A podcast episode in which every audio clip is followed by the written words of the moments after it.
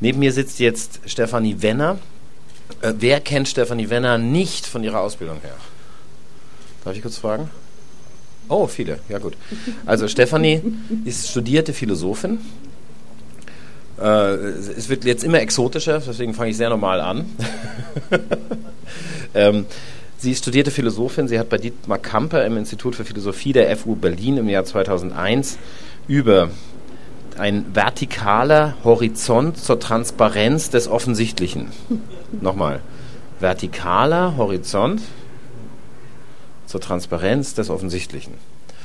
Eine kulturwissenschaftlich-philosophische Dissertation verfasst und äh, so ging es dann weiter.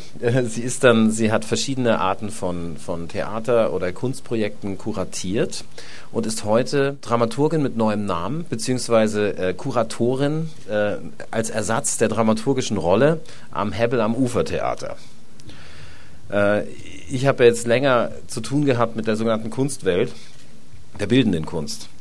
Und da ist ziemlich klar, dass das Kuratorenmodell so mit Harald Seemann und einer bestimmten Dokumente in den 70ern äh, individuelle Mythologien, ja, es hat also sehr viel mit Inszenierung, also theatralischer Inszenierung äh, zu tun gehabt und die hat das sogenannte Kuratorenmodell hochgebracht. Und ich höre aber jetzt, wenn das übertragen wird auf die Betreuung von Theaterproduktion und Theaterkultur, ist das im Sinne des posttraumatischen Theaters gewünscht. Und ähm, Stefanie war so freundlich, jetzt den Sabatai Zwi-Vortrag von äh, Vassilis Tsianos, den wir aber gestern haben sehen können in Annas äh, Film. Ja? Das war dieser, der, der, Mensch mit diesen hochgezwirbelten wissenschaftlichen äh, Interpretationen der Welt. Und ähm, leider ist er nicht da. Wir grüßen ihn äh, und, und trauern. Aber wir freuen uns, dass, dass es der, der, der Nicht-Ersatz jetzt neben uns sitzt. Und äh, sprechen wird über Simone Weil. Und äh, Simone Weil, darf ich fragen, wer die kennt als Denkerin? Ui. Immerhin. Ui, gut. gut, dann, dann viel Spaß. Es ist eine selten, also in meiner Erfahrung selten thematisierte Denkerin und eine, die nicht leicht zu thematisieren ist in, meiner, in meinem Urteil. Und wir freuen uns jetzt sehr auf den Vortrag von Stefanie Wenner, Kuratorin am Hebbel am Ufer. Simon Wells Revolution im Stillstand. Konzentration heißt der erste Abschnitt. In der Physik gilt als Konzentration die Mengenangabe eines gelösten Stoffes pro Volumen oder Masse des Lösungsmittels. In der Nephrologie die Steigerung des Gehalts des Harns an gelösten Stoffen. Für den hier interessierenden Kontext ist zunächst einmal die Psychologie zuständig. Konzentration ist hier die Aufmerksamkeitsbindung an ein vorgegebenes Ziel. Mangelzustände, also Konzentrationsschwäche, treten zum Beispiel bei Ermüdung, nach aufwühlenden seelischen Erlebnissen, bei Vergiftungen und Ähnlichem auf. Am meisten wird das Konzept in der umfangreichen Beratungsliteratur für Eltern, deren Kinder unter, Kinder unter ADS, also Aufmerksamkeitsdefizitsyndrom oder ähnlichem neigen, für Erwachsene, die der Internetsucht erliegen oder bei Sportpsychologen verhandelt. Dort heißt es beispielsweise, Konzentration bedeutet nichts anderes, als die Aufmerksamkeit auf einen Punkt zu bündeln. Man kennt das beim Tennis, bei allen Ballsportarten, aber natürlich auch beim Bogenschießen. Vortrag halten oder auf dem Theater. So fokussieren wir unsere Kraft und können effektiver ohne Energieverluste arbeiten und bessere Ergebnisse erzielen. Wir dienen so also letztlich der Optimierung des Systems, eliminieren Störungen und funktionieren. Karl Marx spricht zum Beispiel davon, wie die Fabrikanten, und zwar schon um 1840, verstanden, dass der Grad der Wachsamkeit und Aufmerksamkeit auf Seiten der Arbeiter kaum steigerungsfähig sei und dass die mit einer Verkürzung der Arbeitszeit einhergehende geringere Beanspruchung der Aufmerksamkeit zu einem Produktivitätszuwachs führen, führe. Psychologie und Physik gehen seitdem im Dienste der Effektivitätssteigerung menschlicher Leistung eine effektive Verbindung ein. Jonathan Crary hat in seiner Studie Aufmerksamkeit, Wahrnehmung und moderne Kultur diese Korrelation untersucht. Er sagt, man kann durchaus in einer ständigen Krise der Aufmerksamkeit einen entscheidenden Aspekt der Moderne sehen, Insofern die wechselnden Konfigurationen des Kapitalismus mit ihrer endlosen Abfolge von neuen Produkten, Reizquellen und Informationsströmen Aufmerksamkeit und Zerstreuung ständig über neue Grenzen und Schwellen zwingen und dann mit neuen Methoden des Managements und der Regulierung von Aufmerksamkeit reagieren. Aufmerksamkeit, Zitat Ende war das, Aufmerksamkeit avanciert in der beginnenden Moderne zu dem Mittel gegen alle potenziell zersetzenden Formen freier Assoziation. Genau dieses Konzept Aufmerksamkeit hat Simone Weil in revolutionärer Absicht mit Konzentration zusammengebracht. Dies will ich im Folgenden erläutern. Ich beginne mit einer kurzen Einführung in das Leben, aber nur wirklich kurz und mündlich. Und zwar Simone Weil 1909 geboren, als Tochter assimilierter Juden, 1943 gestorben in London, äh, war Anarchistin, Syndikalistin, studierte zusammen mit Sartre, Simone de Beauvoir und Maurice Merleau-Ponty, hatte einen ähm, wirklich prekären Ruf. Also sie war ein bisschen verschrien, man hatte Angst vor ihr ähm, anstatt dass sie äh, weiter in Paris dann ihrer wissenschaftlichen Karriere gefolgt wäre, entschied sie sich dafür, in der Provinz Philosophielehrerin zu sein und äh, hat von dort aus versucht, Menschen zu bilden in ihrem Sinne. Ich gehe dann über zu ihrer Pädagogik der Aufmerksamkeit, was schrecklicher klingt, als es ist, um diese dann entlang einiger Grundbegriffe ihrer Philosophie wie Energie, Force als Macht und als Kraft und Desir im Sinne von Begehren und Begierde zu erläutern. Anschließend stelle ich Weils Kritik zeitgenössischer Revolutionstheorien im Kontext ihrer Aufmerksamkeitskonzeption vor. Letztlich spricht sie von der prinzipiellen Notwendigkeit des Scheiterns von Revolution. Abschließend spreche ich noch über die Gegenentwürfe Weils ihr Konzept der Attente, das aus der Mystik kommt, und einer Revolution immobile. In Notizbüchern um die, äh, 1935 vor der in den Cahiers veröffentlichten Sammlung, also die Cahiers sind ähm, ins Deutsche übersetzt, in einer hervorragenden Übersetzung von Elisabeth Edel. Das ist das Einzige, was wirklich sehr gut ist, was vorliegt im Moment. Also das ist eine schwierige Rezeptionslage, mit der wir es da zu tun haben. Also die, die, diese Sammlung der, der Cahiers, die beginnt erst 1938 und da heißt es zum Beispiel, das Genie ist die Aufmerksamkeit oder der Wille selbst ist abhängig von der Aufmerksamkeit und weiter. Im Zentrum des freien Aktes die Aufmerksamkeit. Nur die Aufmerksamkeit ist frei. Nur die Aufmerksamkeit ist frei, sie ist das Zentrum des freien Aktes, der freien Handlung. Die Freiheit selbst ist abhängig von Aufmerksamkeit und sogar das Genie ist Aufmerksamkeit. In diesen versprengten Sätzen scheint die Summe aus drei Jahren, in denen Simone Weil als Philosophielehrerin unterrichtete, zu liegen. Die Wurzel des französischen Attention ist das lateinische attendere, was wörtlich nach vorne ziehen heißt oder weniger wörtlich Gewicht geben oder erwägen. Wie wenn wir einer Person, einem Ereignis oder einer Sache Aufmerksamkeit schenken. Es beinhaltet gleichzeitig eine Achtsamkeit für jemanden und die Achtung im Sinne des Respekts und des Aufpassens. Im Kontext des Denkens Simon Weils ist das naheliegende Attendre von besonderer Bedeutung. Wörtlich heißt es warten, kann aber auch erwarten oder leidenschaftliches Sehnen bedeuten. Davon hatten wir es ja auch schon mal. Aristoteles beschreibt mit Aufmerksamkeit das Phänomen, dass ein Sinneseindruck unbemerkt bleiben kann, wenn die Seele zugleich intensiv mit einer anderen Tätigkeit beschäftigt ist. Damit setzt die phänomenologisch deskriptive Verwendung des Begriffs ein. In theoretischer Hinsicht hat Augustinus begonnen, Aufmerksamkeit zu denken. Aufmerksamkeit gilt ihm als grundlegender Willensakt. Malbranche, den Weil rezipiert hat, gibt um 1700 eine differenziertere phänomenologische Schilderung des Aufmerksamkeitsvorgangs. Der Wunsch, einen Inhalt klar festzuhalten, führt zu einer Anstrengung, die eine Hellung des Geistes zur Folge hat. Bei Malbranche hat Aufmerksamkeit, wie später auch bei Weil, eine eben besondere Bedeutung für das Gebet.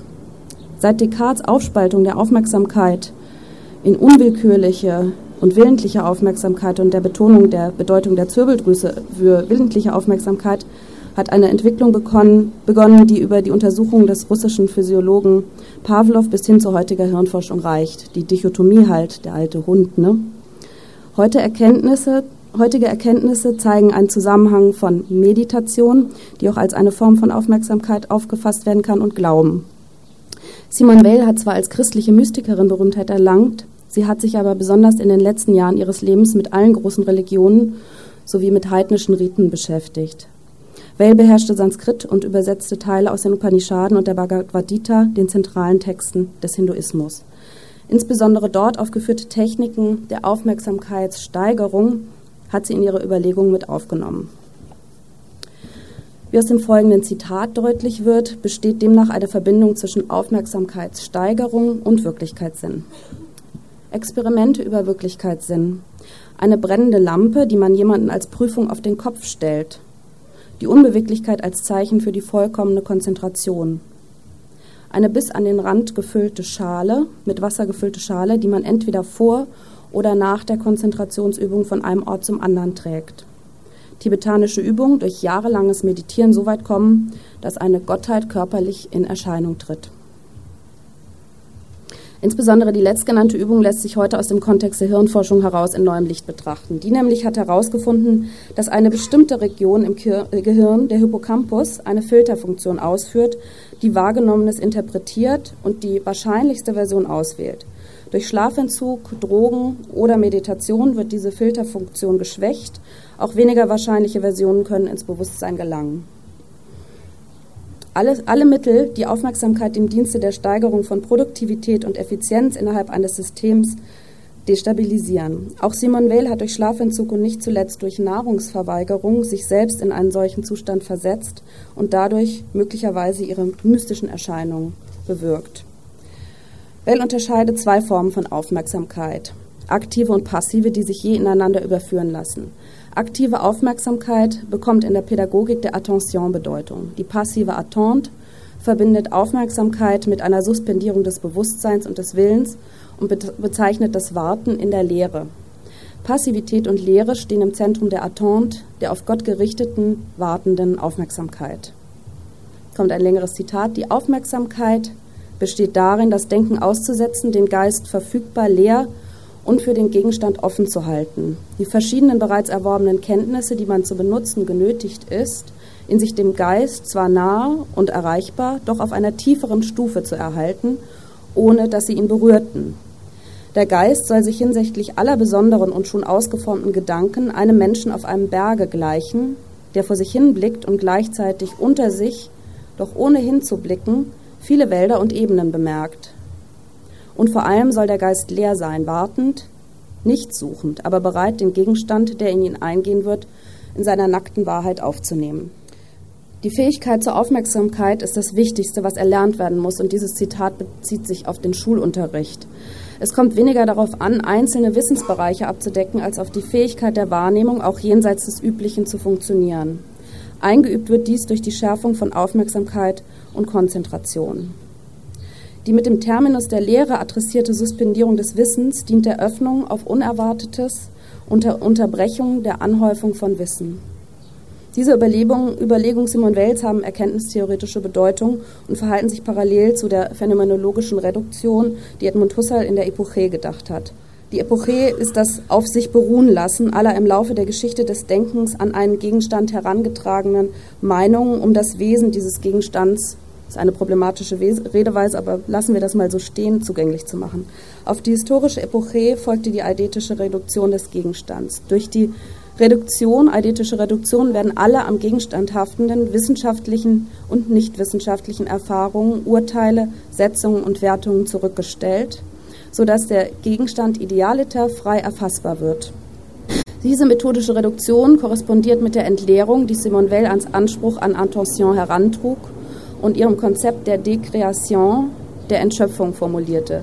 Dieses Konzept basiert auf der mit der jüdischen Kabbalah verwandten Annahme, Gott habe sich um der Schöpfung willen zurücknehmen müssen.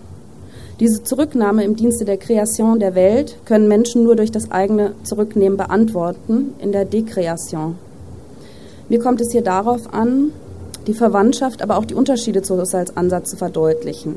Weil vollzieht zwar in der Aufmerksamkeitsbestimmung als Lektüre oder Deutungsvorgang die grundlegend moderne phänomenologische Wende mit, indem auch in ihrem Denken die Offenheit gegenüber der Welt die Objekte mit erschafft. Aber zugleich zeugt die aufmerkende Disponibilitätsstruktur als ein vorbehaltloses, sich zur Verfügung stellen von einer notwendigen Korrektur des Subjektprimats in der Moderne. Das Einbringen des Subjekts in die Objektkonstitution als ein sich enthalten oder se retenir wird zur Kritik am Subjekt selbst mit der Frage nach der Rechtfertigung seines Erkenntnis- und Handlungsanspruches als einer wahren Kreation. Damit kommt die ethische Dimension von Attention, Dekreation und Attente in den Blick. Wales an die Jugend adressierter Text bezeugt die Wichtigkeit, die sie dem frühen Erlernen einer aufmerksamen Wahrnehmung beimaß. Sie schreibt, dass man vielleicht mehr lernen wolle, als die Augenbrauen hochzuziehen und die Luft anzuhalten und zu denken, dies bedeutet Konzentration. Vor offensichtlicher Muskelanstrengung und der damit verbundenen willentlichen, aber ineffektiven Aufmerksamkeit warnt Well auch in ihren Cahier. Dort heißt es, schlechte Art nach etwas zu suchen, an ein Problem gebundene Aufmerksamkeit, eine weitere Erscheinungsform des Grauens vor der Lehre, man will seine Aufmerksamkeit nicht vergeudet haben. Genau diese Lehre aber gilt es anzunehmen, in Erwartung einer wirklich neuen Erkenntnis, die mit dem Strom der Alltagseindrücke auf andere Weise umgeht. Bis zu den allerletzten Aufzeichnungen reicht ihr Interesse an Aufmerksamkeit. Noch ein Zitat. Die erste Aufgabe der Schule ist es, bei den Kindern das Vermögen der Aufmerksamkeit auszubilden. Selbstverständlich durch schulische Übungen, aber indem man sie unentwegt daran erinnert, dass sie die Aufmerksamkeit kennen müssen, um später gerecht sein zu können. Gerecht und wahrhaftig kann demnach nur werden, wer im Akt der Aufmerksamkeit Konzentration im Sinne von Purifikation geleistet hat. Die Schulung der Attention dient nicht nur der individuellen Erkenntnis. Weil entwickelt vielmehr entlang der Aufmerksamkeit eine Ethik. Diese beginnt mit der Ausbildung des Wahrnehmungsvermögens, das nicht nur auf harte Erkenntnis gerichtet ist, sondern auch den zwischenmenschlichen und damit den gesellschaftlichen Bereich betrifft. Aufmerksamkeit dient der Erkenntnis des Guten nicht nur im religiösen Sinne, dass sie das Zentrum der freien Entscheidung und somit der Kern von Handlungsfähigkeit ist, da sie das Zentrum, ist Aufmerksamkeit in erster Linie ein politisches Vermögen. Ketzerisch könnte man also sagen, dass die ganze Aufregung um Twitter und das Internet, um die Medien die Aufmerksamkeit auf sich ziehen und das sich ja nicht im Sinne der Attente Handlungsfähigkeit gerade verhindern. David Columbia, der von 1993 bis 2002 Software für Banken und Börsen entwickelte und mittlerweile als einer der stärksten Kritiker des digitalen Wandels gilt, formulierte das in der Süddeutschen Zeitung Anfang der Woche so. Ich bezweifle, dass Twitters Wirkung für die Proteste im Iran wirklich so großartig war, wie viele Leute das gerne hätten. Vielleicht handelt es sich einfach um Werbung für Twitter. Und auf die Frage, ob diese Art von Protesten ohne Twitter überhaupt möglich gewesen wäre, das ist sehr westlich und sehr kapitalistisch gedacht. Wenn man die gesamte Kommunikation betrachtet, die zu den Protesten im Iran beigetragen hat, tendiert Twitters Beitrag eher gegen Null. Das hatten wir gestern ja auch schon mal. Zurück zu Simone Weil, die sich bewusst keiner politischen Partei angeschlossen hat, die, sie hielt sie wie ein kleiner Band, der gerade bei Diaphanes erschienen ist, verdeutlicht letztlich für die Abschaffung von Demokratie, aber das ist ein anderes Thema. Ihr politisches Engagement realisierte sie in der revolutionären Gewerkschaftsbewegung. In den Jahren 1931 und 1932, als sie in Le Puy Lehrerin war, war sie besonders politisch aktiv. In dieser Zeit schrieb sie für die Zeitschrift La Révolution prolétarienne und unterrichtete bei der Bourse du Travail in Saint-Étienne. Gleichzeitig setzte sie sich dafür ein, Volksuniversitäten einzurichten um den Arbeitern auch intellektuelles Gewicht zu verleihen, indem ihre Aufmerksamkeit geschult werden sollte. Konzentration bzw. Aufmerksamkeit erscheint Simone Weil als einzig mögliche Freiheit. Im Zentrum der freien Willensentscheidung oder Handlung steht die Aufmerksamkeit. Aufmerksamkeit geht der bewussten und freien Handlung voraus. Hier beginnt das Interesse Wells an konzentrierter Aufmerksamkeit für den revolutionären Prozess. Die Frage stellt sich schon im Verhältnis von Körper und dessen Gewöhnung an bestimmte Prozesse des Denkens. Sie schreibt, das Verhältnis zwischen Körper und Werkzeug verändert sich im Lernprozess. Man muss das Verhältnis zwischen Körper und Welt verändern. Das Verhältnis von Körper und Welt zu ändern ist ein politischer Anspruch. Der Körper und mit ihm das Denken werden durch Gewöhnung bestimmt. Durch Dekreation und Attention können die gesellschaftlichen Gewöhnungsprozesse sowohl unterbrochen werden. So kann der Körper zum Hebel werden. Sie schreibt, der Körper ist ein Hebel für das Heil. Aber wie? Wie gebraucht man ihn richtig? fragt sie sich. Das Potenzial des menschlichen Körpers als Reservoir verschiedener Erfahrungsräume, die auf die Psyche und damit auf Handlungsweisen Einfluss haben können, sollen fruchtbar gemacht werden. Der Körper ist das unentbehrliche Zwischen Zwischenglied, durch das hindurch die Seele eine wirkliche Wirkung auf die Seele ausübt. Nur abstraktes Wissen ohne körperliche Intensität hat keine Realisationsmöglichkeit. Um, und um die geht es. Wie lernt man es, Verpflichtungen zu lesen? fragt sie, so wie man lesen lernt, hauptsächlich durch die Aufmerksamkeit, aber mit Hilfe von Übungen, an denen der Körper Anteil hat. Das Ziel der Attention ist also zunächst Erkenntnis, auch über den Zustand der Welt. Aber Attention ist vor allem das Zentrum der freien Willensentscheidung und Handlungsfähigkeit. Diese hat Well im Blick, wenn sie versucht, das Proletariat und dessen revolutionäres Potenzial zu untersuchen. Denn tätig werden können wir als Menschen nur körperlich und vermittels von Körpertechniken kann Aufmerksamkeit erlernt und überprüft werden. So wird der Körper als handelnder Körper, der Ursache und Wirken verbindet, zum Zentrum von Dekreation und Aufmerksamkeit. In der Auseinandersetzung mit der Schwerkraft kann aus einem Gleichgewicht von Körper und Seele heraus gehandelt werden. Die Analyse der zeitgenössischen Gesellschaften führt Weil zu einer grundlegenden Kritik an der aktuellen Relation zwischen Körper und Geist. Sie schreibt, die Bedingungen des modernen Lebens stören überall das Gleichgewicht von Geist und Körper im Handeln, in allem Handeln. Die Arbeit, der Kampf und die Liebe, die eine Wollust ist und außerdem ein Spiel. Wie man sie auch betrachtet, erdrückt die Zivilisation, in der wir leben, den menschlichen Körper. Der Geist und der Körper sind einander fremd geworden. Hier galt es anzusetzen und in einer Anstrengung die Wahrnehmungsgewohnheiten zu suspendieren und zu wahrer Erkenntnis aus Erfahrung zu gelangen. Diese Kraft sollte zur Wirkung kommen. Die Grenzen philosophischer Reflexion sah sie angesichts des revolutionären Potenzials der Arbeiter. Aus diesem Grund hat sie die Entscheidung getroffen, ihr politisches Engagement aufzugeben und einen Selbstversuch als Arbeiterin bei Renault zu unternehmen. Sie führte darüber ein Tagebuch, in der die Reflexion von Attention viel Raum einnimmt.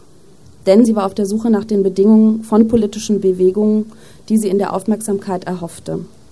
Der Einfluss von Gewohnheit und Gewöhnung an auch unerträgliche Bedingungen scheint ihr konterrevolutionär. Sie wollte herausfinden, ob durch die Arbeitssituation in der Fabrik das revolutionäre Potenzial der Arbeiter unterstützt oder im Gegenteil unterdrückt werde und kam zu dem eindeutigen Ergebnis, dass die Belastung der monotonen Arbeit an der Maschine zu einer Entleerung des Geistes führte, allerdings im diametralen Gegensatz zu der angestrebten Attention à vide. Und das, ob schon sie vorher von der Befreiung des Geistes durch die monotone Rhythmik der Maschine ausgegangen war.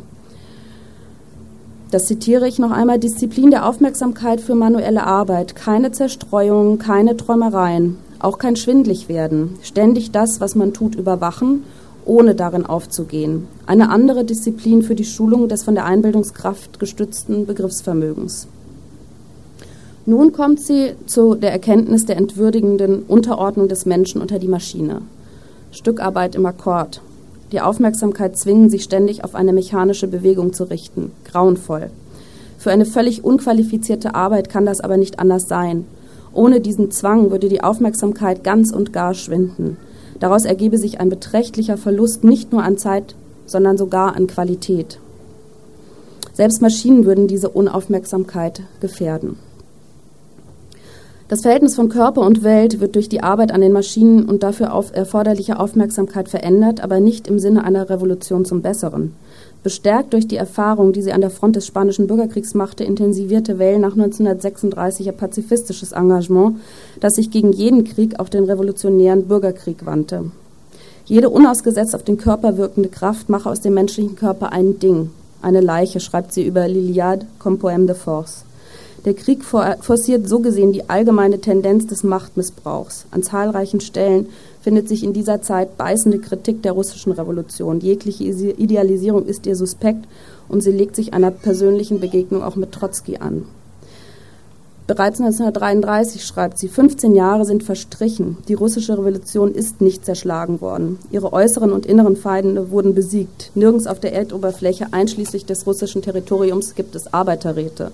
Nirgends auf der Erdoberfläche, einschließlich des russischen Territoriums, eine echte kommunistische Partei. Und sie bezieht sich auf Descartes, der bereits gesagt hat, dass eine schadhafte Uhr keine Ausnahme von den Uhrengesetzen sei, sondern einen eigenen Gesetzen folgender Mechanismus. Ebenso sei das stalinistische System zu bewerten. Darüber hinaus bezweifelt Weil das revolutionäre Potenzial der Revolution selbst. Sie hält demgegenüber gesellschaftliche Strukturen für so machtvoll, dass sie, wie man bereits nach der Pariser Kommune sehen konnte, revolutionäre Umwälzungen überdauern.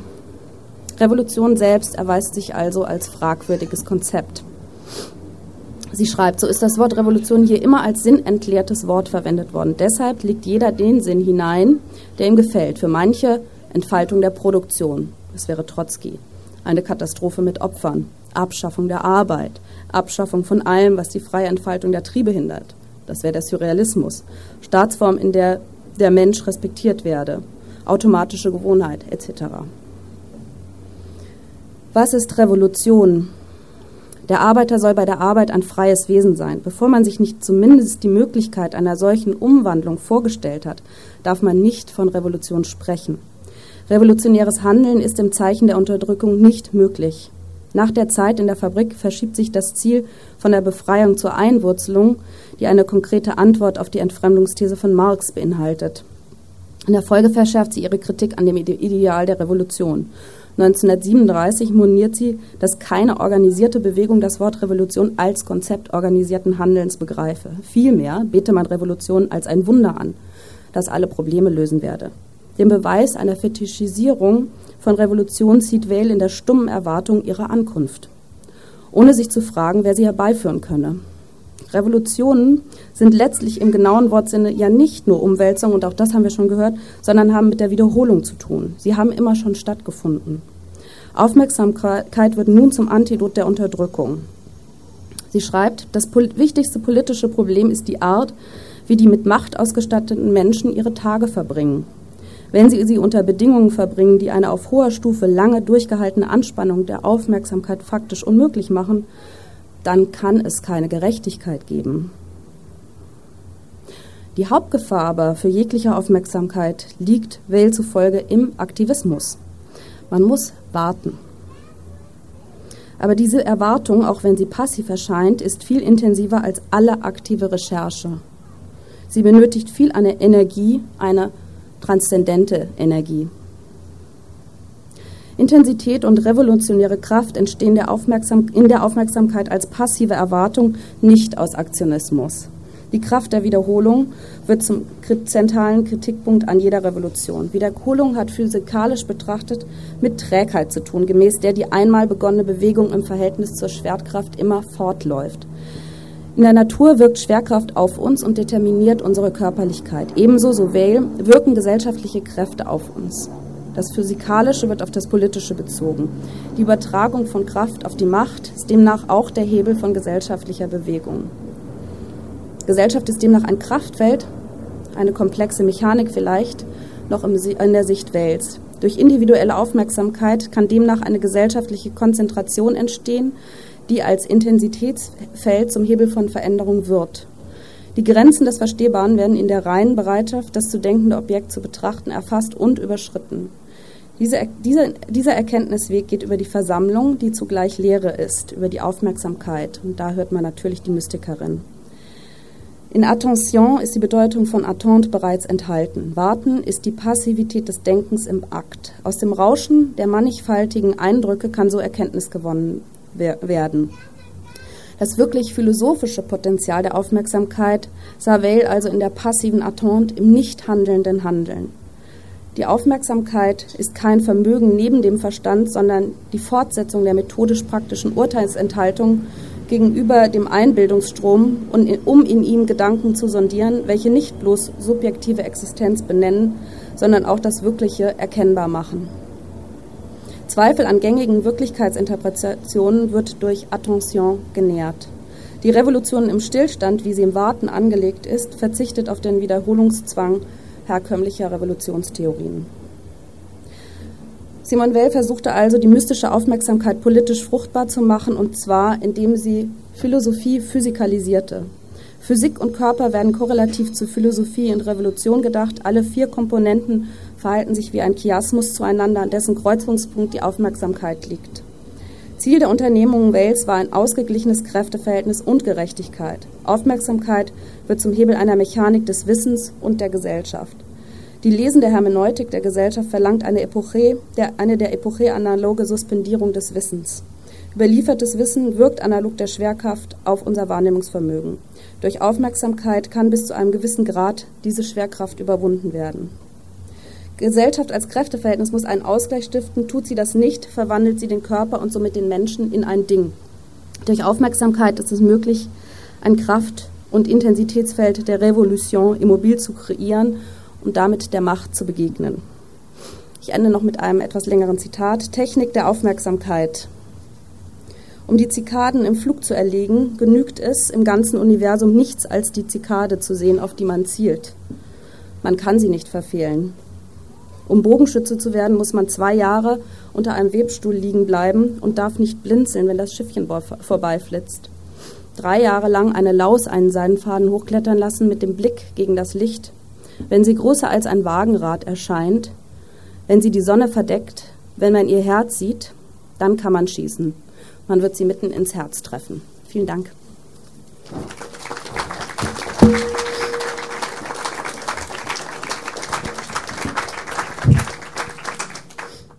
Mit Themen kann man zielen, äh, wie man sieht. Und herzlichen Dank, Stefanie Wenner, für, dieses, äh, für, diesen, äh, für diesen Blattschuss, für diesen Tailschuss, äh, äh, Simon Weil in die Diskussion der gescheiterten Revolution mit einzubringen. Äh, ich glaube, es wurde ziemlich verständlich von Simon Weil geredet. oder? Gibt es noch Rückfragen zum Inhalt? Dann darf ich, gibt es Fragen zum Inhalt? Zum Vortrag als solchen. Äh, ja, ich möchte nur kurz fragen, diese mystische Aufmerksamkeit, die Sie äh, erklärt haben, äh, haben Sie äh, etwas äh, erwähnt, welche Quellen Sie äh, verwendet hat, also um zu dieser mystischen mhm. Aufmerksamkeit zu kommen? Gab es um diese Madame Blavatsky oder Uspensky, Gurdjieff, solche Leute, hat sie irgendwie Kontakt mit denen gehabt? Mm -mm.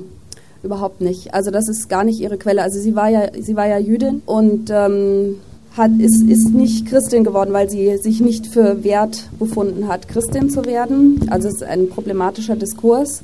Und äh, sie hat sich aber äh, mit christlicher und jüdischer Mystik in erster Linie befasst, selbstständig und hat dann aber so eine Art Religionsvergleich gestartet und sich mit Meditationstechniken, unterschiedlichen Meditationstechniken befasst. Und das, das sind äh, auch buddhistische Quellen, die sie da verwendet hat und die eine große Bedeutung haben für dieses Konzept der Lehre ähm, und der, der Suspension. Dazu gibt es ja auch in Bezug auf die Phänomenologie Husserls Untersuchung oder Merleau-Ponty's, wo es darum geht, genau die Verbindung zu ähm, dem Buddhismus aufzuzeigen. Das sind sehr, sehr ähnliche erkenntnistheoretische Überlegungen, die da letztlich dahinter stehen. Und sie hat das so verbunden.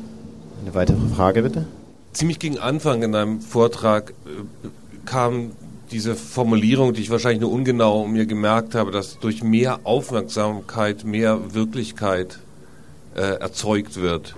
Und dann im Später kam sowas in der Art, wie das äh, durch dieses ähm, interesselose äh, Warten oder diese Aufmerksamkeit auf nichts man dann ähm, sozusagen die, die vorfigurierten äh, Urteile ablegen kann und mhm. sowas wie einen wahren Wesenskern äh, von dem Betrachteten erkennen kann. Mhm. Das steht für mich ein bisschen im Widerspruch, denn wenn tatsächlich die Aufmerksamkeit äh, die Wirklichkeit erst erzeugt. In der Figur finde ich es schwierig, mir gleichzeitig vorzustellen, dass es dann doch sowas wie, wie sowas ähm, Geschaffenes oder so eine Schöpfung, das taucht ja auch mal auf, ähm, die, die, die, dem Betrachtungsakt vorgängig ist, überhaupt geben kann. Kannst du das auflösen? Also ähm, es sind, sind verschiedene Aufmerksamkeitsbegriffe, mit denen ich hier umgehe. Ähm, also zwei habe ich von Simon Weil her ja, versucht zu erklären, also diese aktive, der aktivere Vorgang und der passive Vorgang. Und was sie, was sie sagt, sie, das ist, glaube ich, dieses Zitat relativ am Anfang, also man betrachtet quasi etwas ohne einen Fokus zu haben und du nimmst dann trotzdem See und Berg und so weiter wahr. Also der Versuch ist einfach der durch, das kennt man ja, äh, weiß ich nicht, ähm, auch aus, aus der Kunstgeschichte, wenn man so zurückgeht auf die Frage von Zentralperspektive und wie Zentralperspektive unsere Wahrnehmung determiniert, also Panofsky, Zentralperspektive als Symbol oder Perspektive als symbolische Form, dann weiß man ja letztlich, dass diese, dass wir es einüben, dass wir bestimmte Vorgänge einüben. Oder wenn man Kinder sich anguckt, wie die mit Verhältnissen von Größe und Entfernung umgehen, dann ist ganz klar, dass das ein Entwicklungsvorgang ist, dass wir etwas erlernen. Und das betrifft natürlich auch komplexere Zusammenhänge. Deswegen dieser Bezug auf die Hirnforschung, wo man ja sehen kann, dass ähm, bestimmte Leistungen vom Gehirn erbracht werden. Also der Wahrnehmungsvorgang ist eben mehrschichtig. Und die Aufmerksamkeit, deswegen habe ich es zusammengebracht mit der Epoche, ist einfach der Versuch, das, was man annimmt über den Gegenstand, ich habe an der Stelle auch gesagt, das ist problematisch, dann vom Wesen zu sprechen, zu suspendieren und ich würde vorsichtiger sagen, andere Qualitäten wahrnehmbar zu machen. Vielleicht so. Also, ne, da, dass man, dass man das nicht in dieser Weise bewertet, dass das in irgendeiner Form essentialistisch oder so dann beschrieben ist. Die Widersprüchlichkeit dieser verschiedenen Aufmerksamkeits- äh, Regimes, die versucht sie ja gerade, also sie versucht die ja genau gegeneinander auszuspielen, um das fruchtbar zu machen für einen revolutionären Prozess. Kann man sich fragen, ob das gelingen kann oder nicht, aber das ist, das ist jedenfalls die Anlage. Ähm, ich, ich fand sehr schön den Schritt dann zum Selbstversuch, der mhm. ähm, ja auf den ersten Blick eben auch diese Aufmerksamkeit durch Entleerung ermöglichen müsste. Also mir ist da der Begriff der Enteignung noch dazu eingefallen, mhm. könnte man ja dann durchaus mit dem Vokabular zusammenbringen, mhm. dass man sagt, in dem Moment, wo der Arbeiter enteignet wird, bleibt ihm sozusagen nur der Körper, um äh, diese Physikalisierung, also diesen Zustand hervorzurufen, in dem dann die Aufmerksamkeit für das andere plötzlich möglich wird. Mhm. Ähm, hat sie dem dann was entgegengesetzt als, als Praxis sozusagen, als physikalische Praxis, um in diesen äh, weil die Monotonie der Tätigkeit das ja mhm. offenbar nicht, gerade nicht eben erreicht. Mhm. Also ich muss an Rousseau denken zum Beispiel. Es gibt ja in der französischen äh, Philosophie eine ganze Tradition. Wie kommt man in einen Zustand, in dem man sozusagen vom Ballast der eigenen Subjektivität und dem, des, des, der eigenen Biografie befreit wird auf körperliche Weise. Rousseau wird vom Hund angefallen und plötzlich erkennt er mhm. äh, soziale Zustände. Ähm, hat sie, setzt sie dem sozusagen was entgegen? Ich habe es vielleicht nicht, äh, mhm. nicht rausgehört. Das ist eine gute Frage, das ist eine absolute Lücke.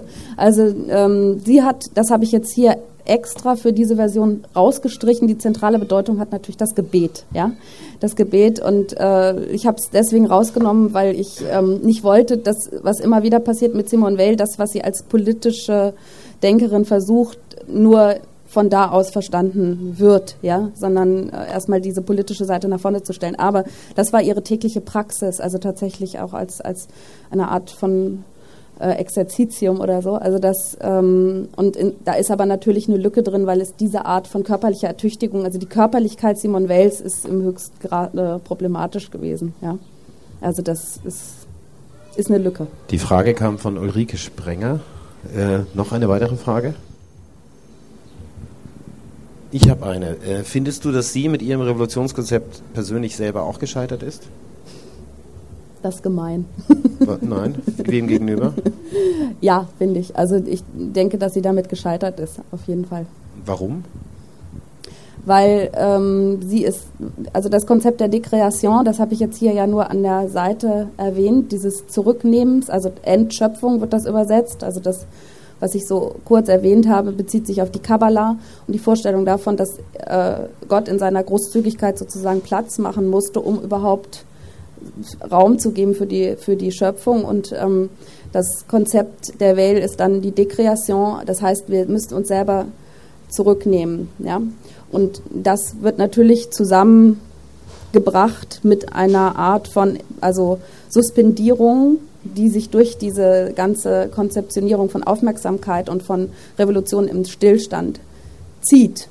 Und ähm, es hat letztlich zu ihrem Tod geführt, könnte man Warum? sagen.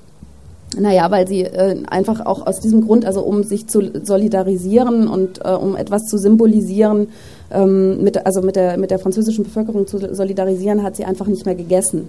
Sie hat ja dann auch versucht, sie ist erstmal emigriert nach New York und ähm, mit ihren Eltern zusammen ist dann nach London zurückgegangen und 1943 und hat dann versucht, von dort aus nach Frankreich zu kommen, um dort also aktiv politischen Widerstand leisten zu können. Und das hat sie dann aber nicht mehr geschafft.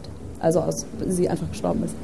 Gibt es überhaupt eine innerjüdische oder innerchristliche Rezeption äh, von Simone Weil als Revolutionstheoretikerin? Nee.